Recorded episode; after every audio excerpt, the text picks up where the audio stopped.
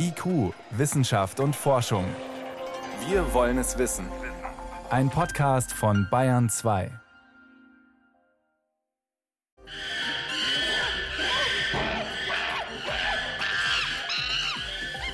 Schimpansen, die Gorillas angreifen und töten. Kein Planet der Affen im Kino, sondern Realität, hören wir später mehr. Außerdem ein Herzschrittmacher, der sich auflöst im Körper, wenn er nicht mehr gebraucht wird. Und Corona-Spätfolgen bei Kindern und Jugendlichen. Wie viele oder wenige betrifft es wirklich? Antworten gibt's hier.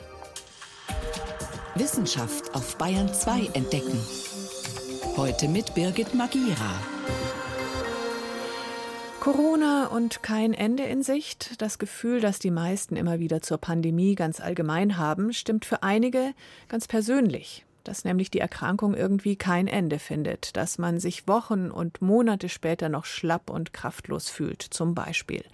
Long-Covid heißt das Phänomen und es tritt auch bei Kindern auf. Und zwar unabhängig davon, wie heftig oder leicht die akute Infektion verlaufen ist. Jedes dritte, vierte infizierte Kind soll angeblich betroffen sein von Long-Covid. Andere sagen jedes zehnte oder doch viel weniger. Long-Covid wird auch oft genannt, wenn es um die Frage geht, Kinder impfen oder nicht. Wird da Panik gemacht oder nicht? Vor der Sendung konnte ich mit dem Kinder- und Jugendarzt Jakob Armann sprechen von der Uniklinik in Dresden, der selbst dazu forscht. Und ihn zunächst bitten, das Phänomen Long-Covid nochmal zu erklären, was das eigentlich ist. Das ist ehrlich gesagt schon die ganz entscheidende Frage und auch die Frage, wo wir uns noch alle nicht ganz so einig sind.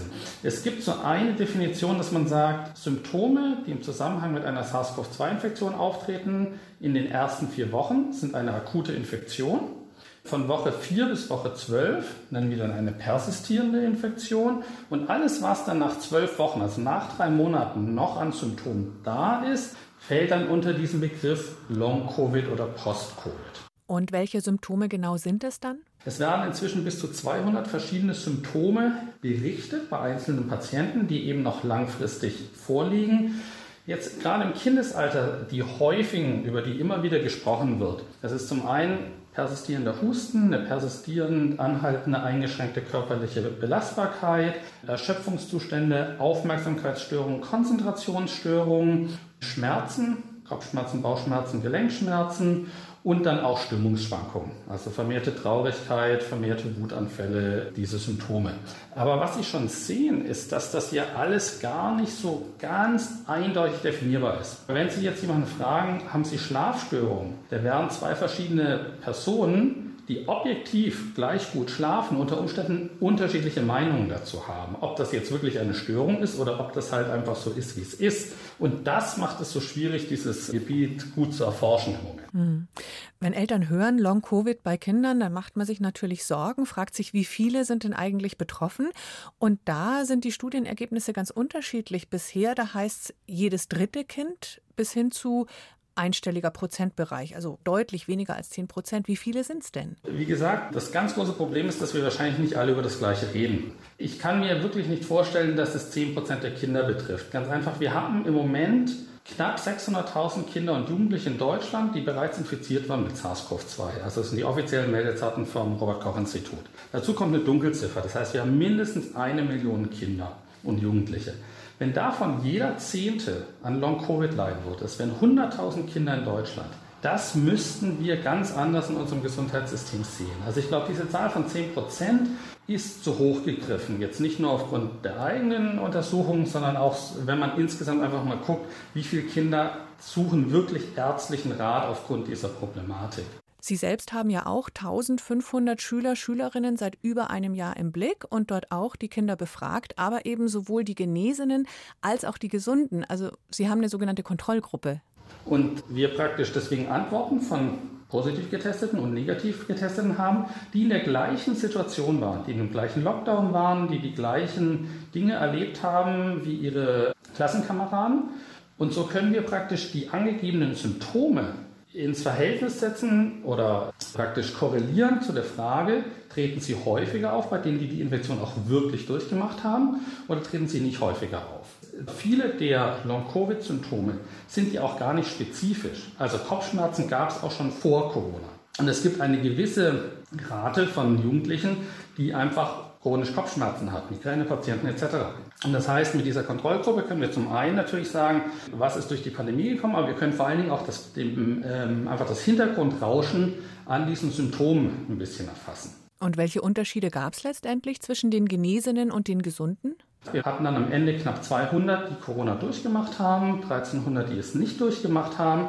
Und die Antworten haben sich nicht unterschieden in diesen Gruppen. Es gab viele, also jedes Symptom, was Sie gefragt haben, wurde von mindestens einem Drittel der ähm, Schüler bejaht. Also mindestens ein Drittel hatte Aufmerksamkeitsstörungen, Kopfschmerzen, bis hin teilweise 60, 70, 80 Prozent haben das bejaht, dass das vorliegt. Aber eben nicht unterschiedlich zwischen den Infizierten und Nicht-Infizierten. Heißt, wie interpretieren Sie das? Also was mir wichtig ist, ist, das heißt nicht, dass es Long-Covid nicht gibt. Das heißt aber schon, dass zum einen es andere Faktoren und natürlich ist da Pandemie, Lockdown, Schulschließung ein ganz wichtiger Faktor, zu ähnlichen Symptomen führen können und diese in der Häufigkeit zumindest die Long-Covid-Symptome scheinbar in den Schatten stellen. Zum anderen, dass diese Zahl von 10 Prozent auch deswegen sehr unwahrscheinlich ist. Weil wenn Sie sagen, also wenn wir knapp 200 Infizierte haben und 10 Prozent davon hätten Long-Covid, das wären 20 und 19 oder 20 Schüler, das müsste auffallen in so einer Befragung. Also Ihren Zahlen nach wenig Long-Covid bei Kindern, auch wenig schwere Verläufe. Das klingt jetzt fast wieder so, als könnte man die Kinder sich doch getrost anstecken lassen. Gute Idee? Also wenn wir einen zugelassenen Impfstoff haben und wir genügend Impfstoff vor allen Dingen haben, dann glaube ich, sollten wir auch diesen lieber einsetzen, als zu sagen, alle sollen sich anstecken. Das Zweite, was mir wichtig ist, dass man Schulbesuch und Impfrate nicht verknüpft. Schule ist extrem wichtig für Kinder und die negativen Effekte von Schulschließung überragen in meinen Augen einfach die negativen Effekte oder die Gefahren von Corona und zwar alles zusammengenommen. Die akute Infektion, das PIMS, was ja noch so ein Zwischenfall ist und Long-Covid überragen einfach die gesamte Gefährdung der Kinder durch Corona. Das heißt, habe ich es richtig verstanden? Homeschooling ist Ihren Zahlen nach mindestens genauso gesundheitsgefährdend für Kinder wie die Corona-Infektion selbst. Also Schulschließungen stellen eine höhere Gefahr sowohl für die physische als auch die psychische Gesundheit für Kinder dar, als es Corona ist. Und daher halte ich es in einer Situation, wo die ursprüngliche Rationale für Schulschließung, die ja nicht war, die Kinder zu schützen, sondern die ursprünglich Rationale war, wir müssen die Älteren schützen und wir müssen durch Schulschließungen Übertragungen verhindern, die dann eine ältere Generation gefährden. Diese Rationale gibt es nicht mehr. Die Älteren sind geimpft oder können sich impfen lassen, wenn sie das möchten. Und damit, glaube ich, können wir den Kindern einfach es nicht mehr aufbürden, Verantwortung für diese ältere Generation zu übernehmen. Für Kinder ist Schule systemrelevant. Das muss man einfach sehen und das muss das oberste Ziel sein. Das heißt auch nicht, dass wir keine Hygienemaßnahmen in den Schulen brauchen oder dass man sagt, es sollen möglichst alle sich möglichst schnell anstecken. Aber das Hauptziel muss sein, die Kinder in die Schule zu kriegen. Sagt Jakob Amann. Er ist Kinder- und Jugendarzt und forscht an der Uniklinik in Dresden. Laut seiner Untersuchung betrifft Long-Covid deutlich weniger Kinder als vermutet. Vielen Dank fürs Gespräch. Vielen Dank. IQ, Wissenschaft und Forschung. Wenn Sie mehr wissen wollen, Hintergründe zum Programm von IQ finden Sie unter bayern2.de. IQ, Wissenschaft und Forschung. Montag bis Freitag ab 18 Uhr.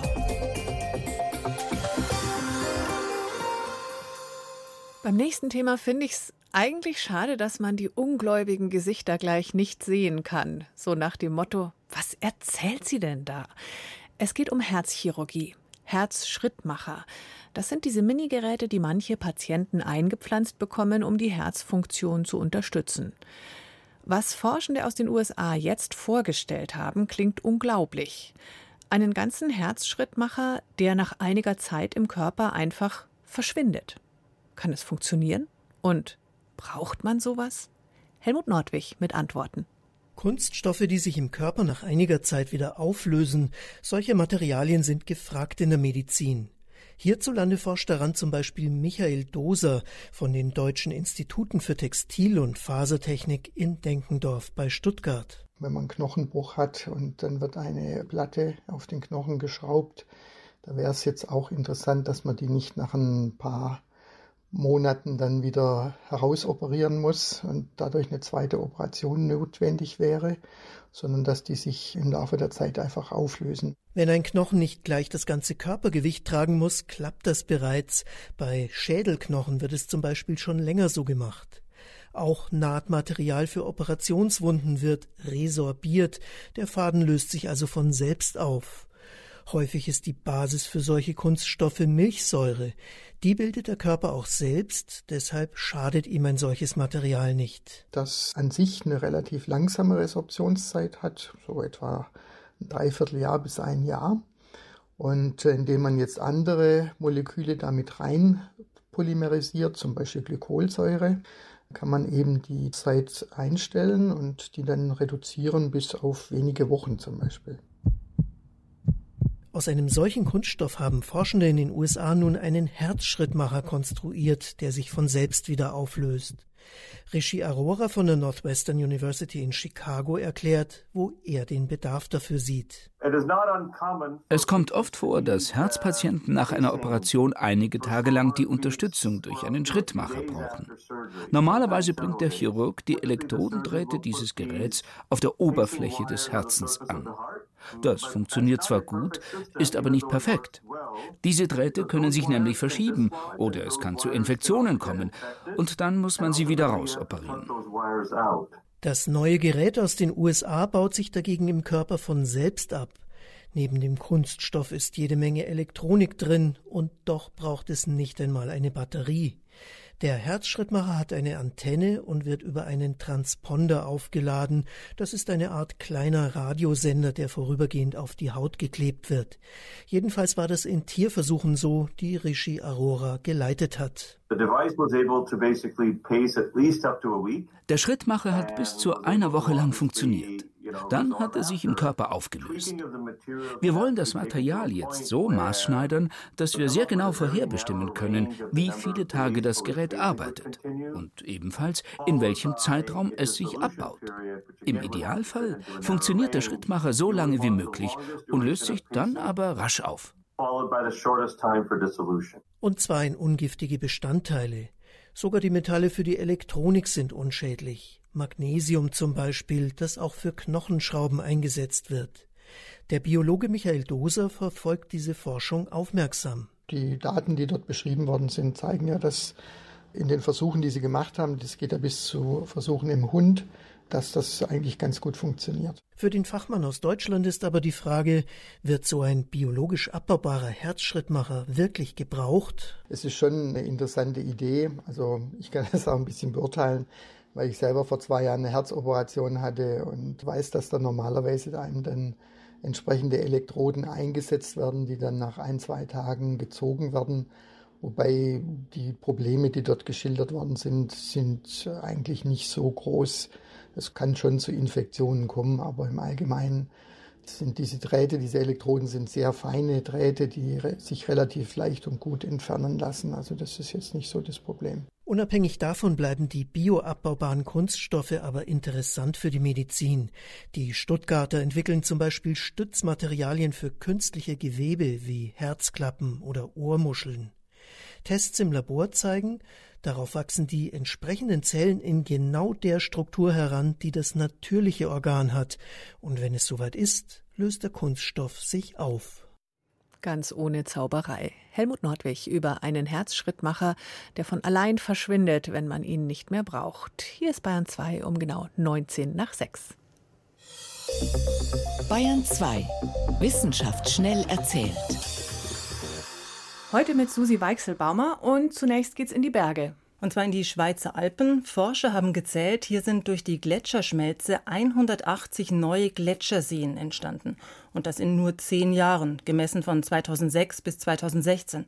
Damit wuchs die Wasserfläche dort jährlich um 150.000 Quadratmeter. Das ist schon enorm. Und in sehr kurzer Zeit. Die Forscher nehmen das als sichtbaren Beweis für den Klimawandel. Blickt man zurück jetzt auf Karten, Bilder, später dann auf Luftaufnahmen, sieht man, dass seit dem Ende der kleinen Eiszeit, Mitte des 19. Jahrhunderts, sich in den Schweizer Alpen so ungefähr 1200 solcher Gletscherseen gebildet haben. Einige davon sind wieder verschwunden oder durch Sedimente aufgefüllt, aber es entstehen eben etliche neue. Eine derart rasante Zunahme wie jetzt, zeigen die Wissenschaftler, hat es im ganzen Untersuchungszeitraum nicht gegeben. Weiter geht's mit Tötungen im Tierreich. Na gut, fressen und gefressen werden ist ja eigentlich normal. Es liegt ein bisschen anders. Es geht um ja, Töten, um des Tötens willen wahrscheinlich. Biologen haben zum ersten Mal beobachtet, dass Schimpansen in freier Wildbahn Gorillas angreifen und töten. Das erstaunt, denn eigentlich kennt man ja, dass Gorillas und Schimpansen sich Futterplätze friedlich teilen, dass die auch mal miteinander spielen. Naja, und die Schimpansen sind auch ein bisschen kleiner und leichter als die Gorillas, oder? Ja, so ein Schimpanse, wenn der sich aufrecht hinstellt, dann ist der so gut 1,70 groß, wiegt 70 Kilo. Der Gorilla, wenn der sich aufbläst, ist ja 1,75, ein bisschen größer. Aber schon mit 160 Kilo und Silberrücken mit bis 200 Kilo. Wow, da ist schon Wucht dahinter. Kompakter. Ja. In einem Nationalpark in Gabun haben Schimpansen jetzt eine Gruppe Gorillas angegriffen. Die wehrten sich. Der Silberrücken hat versucht, die Stellung zu halten. Die Mütter sind mit den Jungtieren geflohen. Trotzdem aber haben die Schimpansen den Gorillamüttern zwei Jungtiere entrissen und diese getötet. Und warum? Darüber rätseln die Forscher. Bislang war nicht dokumentiert, dass Menschenaffen auf Angehörige anderer Menschenaffenarten losgehen. Woher also jetzt diese Aggression? Die Vermutung ist, dass Tötungen zwischen verschiedenen Arten irgendwie als Jagdverhalten interpretiert werden könnten oder dass es um eine Konkurrenz um Nahrung geht. Durch den Klimawandel lässt nämlich die Produktivität des Regenwalds nach, hm. dadurch verändert sich das Ökosystem. Und dann auch das Verhältnis zwischen den Affenarten. Genau, zwischen Schimpansen und Gorillas. Zum Schluss geht es um den Angriff von Raupen und wie sich Tomaten dagegen wehren. Die spüren ja eigentlich nichts, Pflanzen haben kein Nervensystem, aber sie nutzen elektrische Signale, sozusagen zur internen Kommunikation. Die schicken sie durch Leitgefäße, durch die auch Wasser und Nährstoffe gehen. Und das Spannende an der Geschichte, bislang wusste man nur, dass Blätter solche Warnsignale aussenden können, wenn reingebissen wird aber auch die Früchte. Also die Tomaten selber. Das haben die Forscher jetzt rausgefunden. Wird so eine satte rote Tomate von einer Raupe angefressen, sendet sie elektrische Warnsignale an die Mutterpflanze. Die Warnsignale lösen dann in der ganzen Pflanze Abwehrreaktionen aus. Da wird beispielsweise plötzlich Wasserstoffperoxid ausgeschüttet auf die Blattoberfläche. Das mögen die Fressfeinde nicht. Anders als Blätter, die Photosynthese machen und damit eine Hin- und Rückleitung zur Mutterpflanze haben, dachte man bisher, die Früchte bekommen nur Nährstoffe geliefert. Aber offenbar kommunizieren die auch zurück. Und diesen Mechanismus wollen die Forscher genauer erkunden. Vielleicht könnte man damit irgendwann eine ganz natürliche Schädlingsabwehr anstoßen und sich Pestizide auch sparen. Wäre praktisch. Vielen Dank, Susi Weichselbaumer, für die Kurzmeldungen aus der Wissenschaft. Gerne.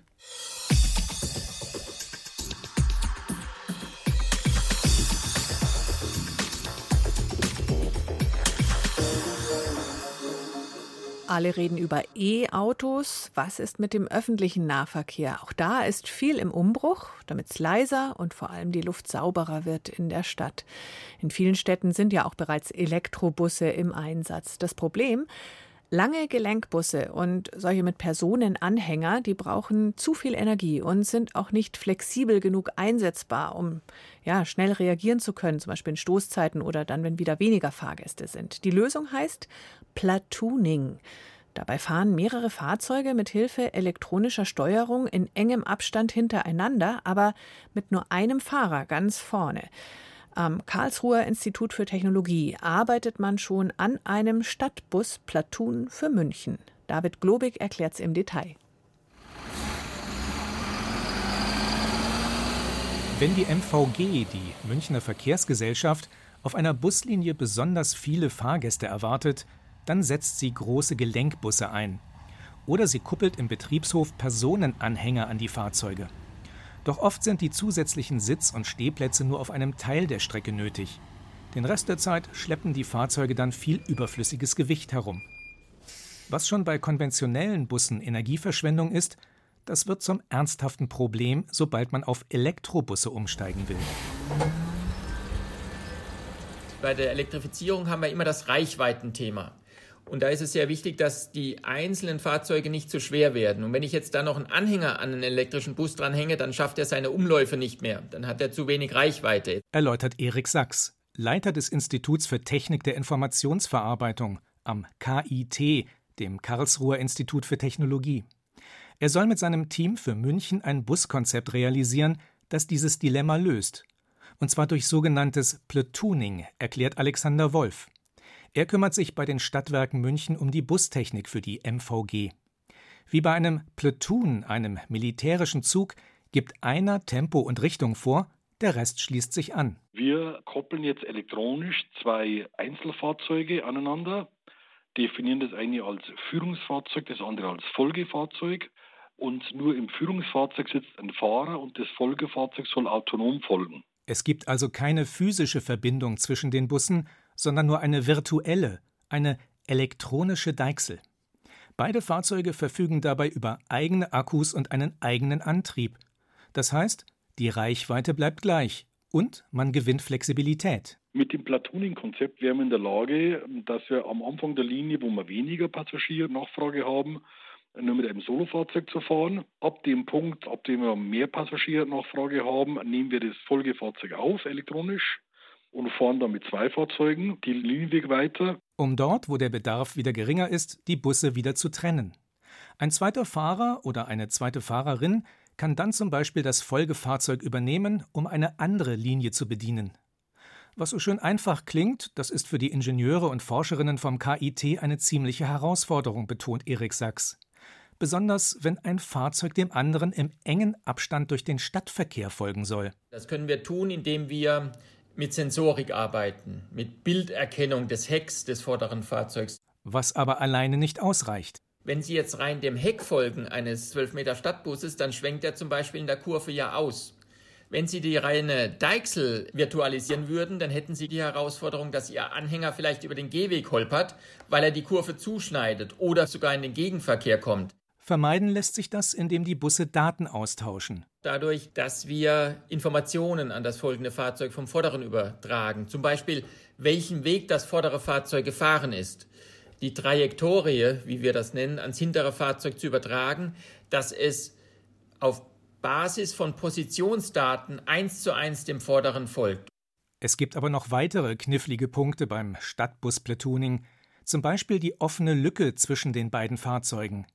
Da kommen vielleicht junge Halbstarke dazu, die mit ihrem Mofa in den Abstand reinfahren und meinen dadurch das Platoon trennen zu können. Da kommen aber auch bei der Haltestelle Herausforderungen rein, wenn man zum Beispiel zwischen den Platoon durchlaufen möchte. Und all diese Fragen zusammenzufassen oder überhaupt einmal sie zu ergründen und sehr stark auch simulativ zu ergründen, äh, das ist Teil dieses Forschungsprojektes. Wobei das Team vom KIT nicht bei Null anfangen muss. Es gab bereits Versuche zum Platooning von Lastwagen auf der Autobahn, die zum Beispiel gezeigt haben, welche Sensoren wichtig sind. Darauf können die Forschenden bei den Stadtbussen aufbauen. Gleichzeitig wollen sie ihre Erfahrungen mit der elektronischen Deichsel für die nächste Stufe nutzen, komplett automatisiertes Fahren im normalen Stadtverkehr.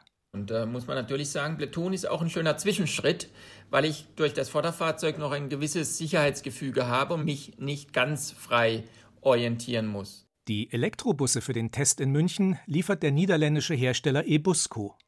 Wie gut dann alles unter realen Bedingungen funktioniert wird sich schon relativ bald herausstellen, erklärt Alexander Wolf von den Stadtwerken. Wir bekommen die ersten beiden Fahrzeuge für das Projekt nächstes Jahr im Frühjahr. Dann fangen wir an mit den Testfahrten, zunächst auf geschlossenem Gelände, später dann auf öffentlichem Gelände noch mit Sicherheitsfahrer im Folgefahrzeug. Wobei das Forschungsprojekt erst einmal bis Mitte 2023 läuft. Bis dahin soll die Technik aber bereits so weit entwickelt sein, dass sie zuverlässig arbeitet. Der erste Realeinsatz bei uns im Verkehr ist für 2026 angedacht. Dann sollen Busse, die einen zweiten fahrerlosen Bus im Schlepptau haben, so Wolf, zum ganz alltäglichen Straßenbild gehören. Und auf speziellen Strecken könnten solche Buszüge sogar mit mehr als einem elektronisch angekoppelten Fahrzeug unterwegs sein, als Alternative zur Straßenbahn. Stelle ich mir aufregend vor, wenn man dann zum ersten Mal in so einen Anhänger einsteigt, der nirgendwo angehängt ist. Das war's mit IQ, Wissenschaft und Forschung.